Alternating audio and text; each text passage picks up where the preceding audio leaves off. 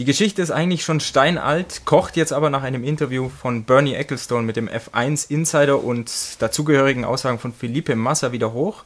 Ähm, es geht um das Crashgate 2008, Singapur 2008, um es ganz kurz nochmal aufzudröseln. Nelson Piquet Jr. hat ja damals sein Auto, sein Renault, bewusst in die Wand gesteckt, damit eine Safety-Car-Phase ausgelöst wird, die Fernando Alonso Schmidi geholfen hat, ein Stück nach vorne zu kommen. Alonso hat das Rennen dann auch gewonnen. Felipe Massa hat es unter anderem durch die Safety-Car-Phase verloren, am Ende auch den WM-Titel um einen Punkt. Ich hatte es jetzt gesagt, Ecclestone hat sich geäußert, Massa hat sich geäußert. Jetzt gibt es da Riesendiskussionen um die ganze Nummer. Ich würde dir am liebsten erstmal die Zitate vorlesen von Bernie. Und du warst ja damals dabei, um so ein bisschen die wahre Geschichte zu erzählen, was da eigentlich abging. Also der Bernie, der sagt, Max Mosley, damals FIA-Präsident, und ich wurden noch während der Saison 2008 darüber informiert, was sich im Rennen in Singapur ereignet hatte. Piquet Junior hatte seinem Vater Nelson erzählt, dass er vom Team aufgefordert worden sei, zu einem bestimmten Zeitpunkt absichtlich in die Mauer zu fahren um eine Safety-Car-Phase auszulösen und so seinem Teamkollegen Alonso zu helfen. Der Bernie sagt dann auch noch, wir haben damals beschlossen, vorerst nichts zu unternehmen. Wir wollten den Sport schützen und ihn vor einem großen Skandal bewahren. Nach den Statuten der FIA hätten wir das Rennen in Singapur unter diesen Umständen annullieren müssen. Felipe Massa, der sagt jetzt, ja, er will jetzt das Ganze nochmal studieren, nochmal prüfen, eventuell sogar rechtliche Schritte, was auch immer einleiten.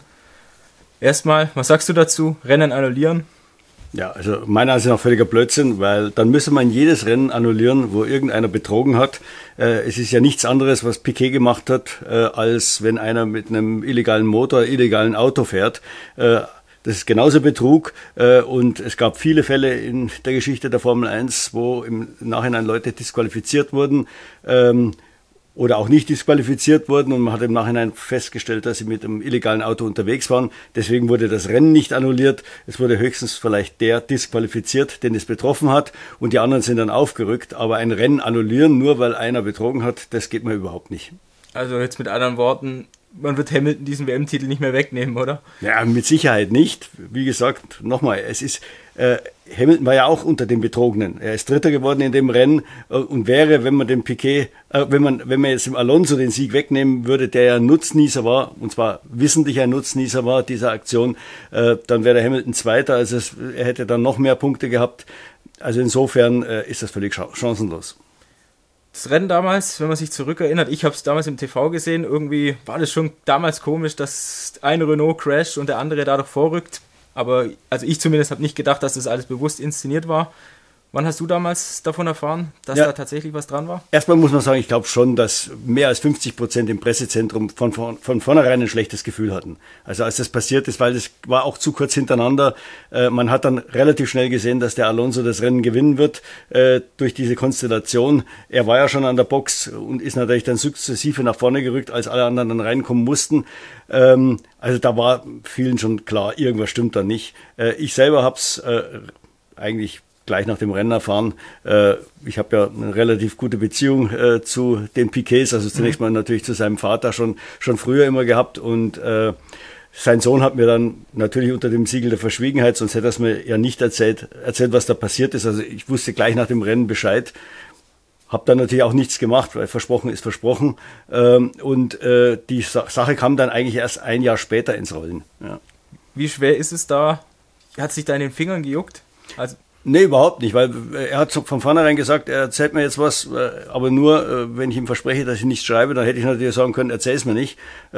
Es war natürlich klar, um was es geht, aber trotzdem, aber wenn ich dann einem zusage, dass ich es nicht schreibe, dann finde ich, egal was passiert ist, es nicht in Ordnung, wenn man dann quasi das Versprechen bricht und trotzdem schreibt. Da muss man halt manchmal die Finger davon lassen. Es ist besser, es zu wissen, ähm, ich habe ihm dann gleich gesagt, wenn das nochmal passieren würde, dann, dann muss, muss man drüber schreiben. Also die Nummer, es war, vom, es war ihm ja selber klar, dass er dann äh, einen Riesenfehler gemacht hat. Ich glaube, er wusste sofort nach dem Rennen, er hatte eine Heidenangst, seinen Vater anzurufen, weil der natürlich auch wusste, was der Vater sagen würde. Der, der ist natürlich aus allen Wolken gefallen und hat ihm dann äh, richtig, äh, ja, quasi ähm, die Löffel lang ja, die Löffel lang gezogen, verbal. Und äh, es war im Prinzip klar in dem Augenblick, das ist das Ende der Karriere von Nelson Piquet Junior, weil irgendwann würde es rauskommen. Ja. Mich hat sowieso gewundert, dass es ein Jahr gedauert hat. Wieso hat er es überhaupt gemacht? Gab es da einen Grund, wurde er so unter Druck gesetzt? Ja, er, er, er fühlte sich unter Druck. Es ist der, der Witz war ja, war ja der, er war bei Renault, wie gesagt, war Werkspilot, äh, aber Flavio Briatore war nicht so hundertprozentig von ihm überzeugt und es war nicht ganz klar, ob er ihn nächstes Jahr noch verpflichten will. Dann hat er ein Angebot von Toro Rosso, äh, er wäre zu Toro Rosso gekommen, das war alles schon besprochen. Äh, der Vater war, das war kurz vor dem Rennen in, in Singapur, rübergeflogen nach, äh, nach Europa, hatte sich extra mit äh, Didi Mateschitz äh, getroffen. Wie gesagt, es war alles klargezogen. Gerhard Berger, der damals noch Mitbesitzer des Teams war, wollte ihn. Ähm, er hätte also dort sofort unterschreiben können, aber er hat sich irgendwie eingebildet, nee, das ist ein kleines Team, obwohl Vettel ja das Rennen dann gewonnen hatte in Monza, das ist ein kleines Team, bei Renault bin ich da besser aufgestellt. Und es war hin und her und er hat tausend Leute gefragt, soll ich dort bleiben, soll ich nicht da bleiben. Ich weiß nicht, er, er hat mich gebeten, an dem, an dem Wochenende mit seinem Vater nochmal zu telefonieren in Brasilien, eben um nochmal eine Meinung einzuholen, ob ich jetzt bei Toro Rosso unterschreiben soll oder, äh, oder, oder bei Renault. Und auch der Vater hat zu mir gesagt, er, meine, ich bin extra rübergeflogen, der, der muss da unterschreiben. Äh, es ist besser, zu einem Team zu gehen, das ihn will, als bei einem Team zu bleiben, das ihn eigentlich nicht will. Er hat sich dann aber trotzdem eingebildet, nee, Renault ist die bessere Lösung und hat, glaube ich, in seiner Art vorauseilenden Gehorsam auch ähm, gedacht, wenn er jetzt da dem Team Gefallen tut, dann hat er den Platz sicher. Er hat ihn natürlich dann auch sicher gehabt, aber äh, ein Jahr später ist er dann rausgeschmissen worden, noch vor Beendigung des Vertrages. Also insofern war das die deutlich schlechtere Lösung. Er hätte bei Toro Rosso unterschreiben sollen, dann wäre diese ganze Geschichte auch nie passiert. Bernie Ecclestone hat jetzt gesagt, man wusste Ende 2008 schon Bescheid, also er, die vier, ist das, also, deckt sich das auch mit dem, was du so erlebt hast? Nee, also der Einzige, der Bescheid wusste, äh, war Charlie Whiting. Dem hat Nelson Piquet Senior beim Grand Prix von Brasilien, das war ja damals das Finale, erzählt. Ich nehme an, dass der Charlie das dem Bernie dann relativ schnell mal gesteckt hat. Max Mosley wusste sicher nicht Bescheid. Also das weiß ich hundertprozentig, äh, weil im Jahr drauf kam es ja dann zu dieser Episode, was du wirst wahrscheinlich dann auch noch fragen, äh, ähm, beim Grand Prix von Ungarn, als der Piquet Junior dann entlassen wurde oder als klar war, dass er entlassen wird und durch, äh, äh durch Romain Grosjean ersetzt wird. Ähm, da ging es halt dann darum, der, der Piquet Senior wollte dem, dem Flavio dann eins auswischen und, und wollte, hat mich gefragt, kannst du dann was schreiben? Und ich war ein bisschen, ja, ich, in, einer, in einer gewissen Zwickmühle, ich habe gesagt, es ist besser, du gehst erst zu Max Mosley und berichtest ihm davon weil ich wusste, dass er es nicht wusste. Ich wusste es von Bernie. Und äh, es wäre ganz schlecht gewesen, wenn der FIA-Präsident es aus der Zeitung erfahren hätte. Warum? Ja, weil er natürlich, es ist halt so, wenn, wenn man der Verbandspräsident ist, äh, hat, man, hat man ganz gerne, wenn man vorher Bescheid weiß und das nicht aus der Zeitung erfährt. Ich habe gesagt, geh zu ihm, red mit ihm und dann, dann, dann hör dir an, was, was er dir vorschlägt.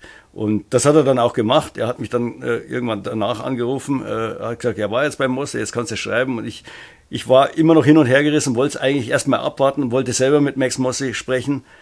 Und es ist dann ja rausgekommen durch eine Indiskretion von einem Renault-Ingenieur, der Brasilianer war, der hatte mit einem, äh, mit dem Chefkommentator von, äh, von Globo, mhm. dem brasilianischen Fernsehen, gesprochen und der hat es mehr oder weniger in einem Nebensatz erwähnt bei einer Reportage und ist natürlich dann aufgegriffen worden und dann war die Nummer draußen. Das war, glaube ich, nach dem Grand Prix von Belgien. Ich habe dann Max Mosley in Monza getroffen.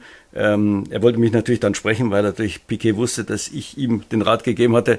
Er hat sich dann noch bei mir bedankt und äh, ja, für Max Mosley war das natürlich eine Steilvorlage. Er, er, hatte ja einige da auf dem Kicker, damals unter anderem Flavio Briatore, die ihn loswerden wollten als FIA-Präsident.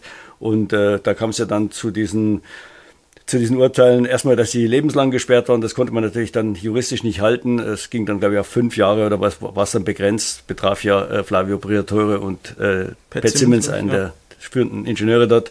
Äh, wie gesagt, das, das war die Geschichte, der zeitliche Ablauf. Äh, Max Mosley hat sicher 2008 nichts davon gewusst. Ja, und Fernando Alonso hat man ja auch praktisch freigesprochen, dass er davon nichts gewusst hatte. Also es war ja eine relativ kleine Gruppe, oder? Die ja, ja, es waren, glaube ich, nur vier Leute, wenn ich mich recht erinnere, so wie es mir Piquet Junior erzählt hat, die überhaupt eingeweiht waren. Okay. Wenn der Bernie jetzt sagt, man hat so gewissermaßen den Sport schützen wollen, gehst du da mit oder muss man so eine Geschichte immer sofort eigentlich aufklären?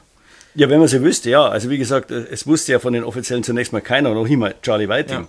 Der Grand Prix von Brasilien war ein Stück nach dem Grand Prix von Singapur. Ähm, natürlich, wenn, wenn, wenn die Sporthoheit es auf welchem Wege auch immer rausfindet, äh, dann, dann muss das geklärt werden, dann muss es halt eine Disqualifikation oder was auch immer oder Strafen geben. Aber da man das erst relativ spät erfahren hat, war das natürlich ein bisschen kompliziert. Dann konnte man auf das Ergebnis auch keinen Einfluss mehr nehmen, äh, 2009. Ähm, insofern äh, war es ein bisschen schwierig, da noch eine, eine, eine gerechte Lösung zu finden. Ich meine, Nelson Piquet Junior hat sich die Karriere durch die Nummer versaut, das war klar. Mhm. Es war zwar dann die Kronzeugenregelung, man hat ihn nicht direkt verknackt, aber äh, es war klar, der war eigentlich, das war verbrannte Erde, der, der, der konnte von keinem Team mehr äh, eingestellt werden. Er hat dann seine Karriere in anderen Rennsportserien fortgesetzt. Das war Gott sei Dank für ihn noch möglich. Also insofern ist er noch einigermaßen mit dem blauen Auge davongekommen. Massa hat ja schlussendlich die WM dann um einen Punkt verloren, dieses Dramafinale in Brasilien. Also ich glaube, Singapur war es viertletzt, vierte oder fünftletzte ja. Rennen, danach noch bis Brasilien, da hat er es knapp verloren. Ich habe so ein bisschen den Eindruck, er ist noch hängt der ganzen Geschichte immer noch nach. War natürlich ein Riesenschlag damals, seine große Chance, Weltmeister zu werden. Hast, hast du auch ein Stück weit das Gefühl, der ist noch verbittert? Nee, eigentlich nicht, weil ich muss sagen, Massa war ein ganz guter Verlierer in diesem Finale. Aber das, das, wie du schon sagst, es war ja bitter. Es war seine Heimstrecke. Er hat alles gemacht, um Weltmeister zu werden. Er hat das Rennen souverän gewonnen äh, und hatte halt einfach das Pech, dass der Hamilton in der vorletzten Kurve den Timo Glock noch überholt. Äh, wir wissen alle dieses Drama mit dem Regen zum Schluss und der Hamilton hatte die Reifen überstrapaziert und, und, und konnte eigentlich das Tempo von Vettel nicht halten. Und äh, beim McLaren hat man gesagt, du musst noch ein Auto überholen, sonst bist du nicht Weltmeister. Der Hamilton war ja völlig verzweifelt und die beiden Toyota, die ja nicht Reifen gewechselt hatten, die das riskiert hatten, auf der nassen Strecke mit Slicks weiterzufahren, Davon wusste der Hamilton zunächst nichts, nichts und die sind ihm dann halt in die Hände gefallen und, und das war sein Riesenglück. Aber Massa fand ich, wie er sich dann auch auf dem Siegerprotest gegeben hat, äh, er war ein fairer Verlierer, hat äh, Hamilton gratuliert. Es ist halt blöd für ihn gelaufen, er konnte ja auch nichts dafür. Ihm war natürlich auch klar, wenn der Regen nicht kommt, wäre Hamilton locker hätte er locker den Platz erreicht, der, der ihm für den WM-Titel ja. gereicht hätte. Also insofern konnte er sich eigentlich nicht beklagen, aber ich, ich hatte nie das Gefühl, dass er groß verbittert war okay, jetzt sieht er vielleicht ein bisschen eine Chance, dass er da nochmal zum Zug kommt, aber wie gesagt, die ist gleich null. Ja, äh, würde ich jetzt auch für unrealistisch halten, 15 Jahre danach da ja. noch eine, eine, Änderung herbeizuführen. Hast du jemals was Verrückteres erlebt? Irgendeine Geschichte, die dir in den Sinn kommt, die ähnlich war, wo du sofort sagst, vielleicht oder zählt die zu den, deinen nee. Top 3 Erlebnissen der Formel 1? Würde ich auf jeden Fall sagen, ja. Also das, das war schon eine verrückte Nummer. Ich glaube, das hat es in diesem Ausmaß nie gegeben, dass einer crasht, um dem Teamkollegen zu helfen, um es natürlich auch für sich was Gutes zu tun. Er wollte ja diesen Vertrag unbedingt haben. Bei Renault war natürlich äh, eine völlig unnötige Aktion. Wie gesagt, äh, unnötig schon mal deshalb, weil er eigentlich ein Cockpit sicher hat im nächsten Jahr. Also, ja. und, und, meiner Ansicht nach wäre es für ihn das bessere Cockpit gewesen. Und äh, so wie es sich dann rausgestellt hat, der, der, der Renault war ja 2009 eine richtige Gurke, extrem schwer zu fahren. Selbst der Alonso hat sich schwer getan. Natürlich hat er dann im Jahr darauf noch schlechter abgeschnitten im Vergleich zu Alonso äh, man ist ja schon schwer in einem guten Auto gegen den gut, einigermaßen gut auszuschauen und in einem schlechten Auto. Der Alonso war der Einzige, der mit, diesem, mit, mit, mit diesem Renault noch einigermaßen fahren konnte, da 2009. Äh, Piquet hat, glaube ich, keinen einzigen Punkt gemacht und Grosjean ging es ja nicht besser, als er dann eingestiegen ist. Das, das, war, äh, das, das war auch für den Grosjean eigentlich keine Hilfe und im Endeffekt muss man sagen, äh, war der Flavio Briatore also ein bisschen naiv oder eigentlich dumm dass er den Piquet wegen den drei oder vier Rennen oder was sollen es fünf gewesen sein, da am Ende der Saison noch rausschmeißt, das hat ihm null gebracht, den Grosjean da reinzusetzen, äh, also jetzt von den Punkten her. Er wusste ganz genau, er kann den, er, kann den Piquet sowieso rausschmeißen am Ende des Jahres, weil der Vertrag ausläuft. Ja. Dann hätte auch der Vater kein großes Theater gemacht, äh, dann hätten sich die Piquets nicht beschweren können. Aber so hat er das natürlich provoziert und, und Nelson Piquet hat natürlich dann, also der Alte, hat natürlich alle Register gezogen und äh, da ist Flavio Briatore auf einen getroffen, äh, mit dem er es eben dann nicht aufnehmen konnte ist die ganze Nummer 15 Jahre her, wenn wir an heute denken. Damals gab es auch schon Daten. Wäre mhm. heute sowas möglich oder würde das sofort aufgedeckt werden anhand von Telemetrie, tausenden Aufnahmen, TV-Kameras etc.? Ja, ich glaube, es würde eher aufgedeckt werden. Also man Telemetrie hatte man damals auch, aber damals war, war es halt die Formel 1 noch ein Fernsehsport hauptsächlich. Heute würden so viele Fans, tausend, keine Ahnung, tausend Theorien da wälzen, es wäre so viel Druck auf der FIA da irgendwie äh, zu untersuchen, zu untersuchen ja, weil, weil es ja doch ein bisschen komisch war und man äh, selbst damals, es hat mich eigentlich gewundert, dass da keine große Untersuchung eingeleitet wurde, also jedenfalls keine intensive und äh, das glaube ich wäre heute nicht mehr möglich. Der Druck der Öffentlichkeit wäre zu groß, da müsste irgendein Ergebnis her und äh, ich glaube, da würde dann auch irgendeiner quatschen unter diesem Druck. Dann würde ich sagen, danke Schmidti für die vielen Informationen. Außer du hast noch was, was du hier loswerden willst in dem Rahmen? Nee, also wie gesagt, zu diesem Thema nicht. Das war sicher ein, eines der, eine der schwärzesten Stunden für die Formel 1, weil es eigentlich vom, vom, von der Art des Betruges her fast noch schlimmer ist, als wenn einer mit einem, keine Ahnung, äh, äh, Motor mit, ja, untergewichtig fährt oder mit einem Motor fährt, der mehr Hubraum hat, ist natürlich schlimm genug oder keine Ahnung, äh, Budget Cap Verletzung, wie auch immer. Aber das ist schon eine, eine, ziemlich üble Nummer, vor allem wenn man crasht. Man weiß ja auch nie, was, aus diesem, was mit diesem Crash passiert. Er hat den Crash eigentlich, muss man sagen, gut gemacht, wenn man ja. sich das anschaut. Der schaut nämlich wirklich aus, als, als wäre das, äh, äh wär das eine heftige Nummer. Das war ja, ja kein, kein, kein, so leichtes Mauerstreifen, wo man sagt, ja, ja, der packt jetzt das Auto da, damit es halt eine Safety-Car-Phase gibt. Der ist da richtig mit, mit Karacho in die Mauer ja. gefahren, sodass man wirklich meinen konnte, wenn man jetzt den Crash isoliert anschaut, ohne die Folgen, dass es ein echter Unfall war wenn es dumm läuft, kann ja auch was passieren. Gell? Genau, so ja. Moment, ein, ein anderer kann reinrauschen in ihn ja, zum Beispiel. Ja. Genau. Heiße Nummer, also ich hoffe, dass sowas, ja, es gehört zur Formel 1 Geschichte dazu, aber ich glaube, man braucht es wahrscheinlich nicht nochmal so eine, nee, nee, so eine ganze Geschichte. Dann danke Schmidti und danke liebe User fürs Zuschauen und noch eine kleine Information. Wir haben am Donnerstagabend ab 18.30 Uhr einen Livestream geplant mit Schmidti, mit Tobi, mit mir. Einfach nochmal QA, eure Fragen, unsere Antworten. Und bis dahin macht's gut. Alles Gute.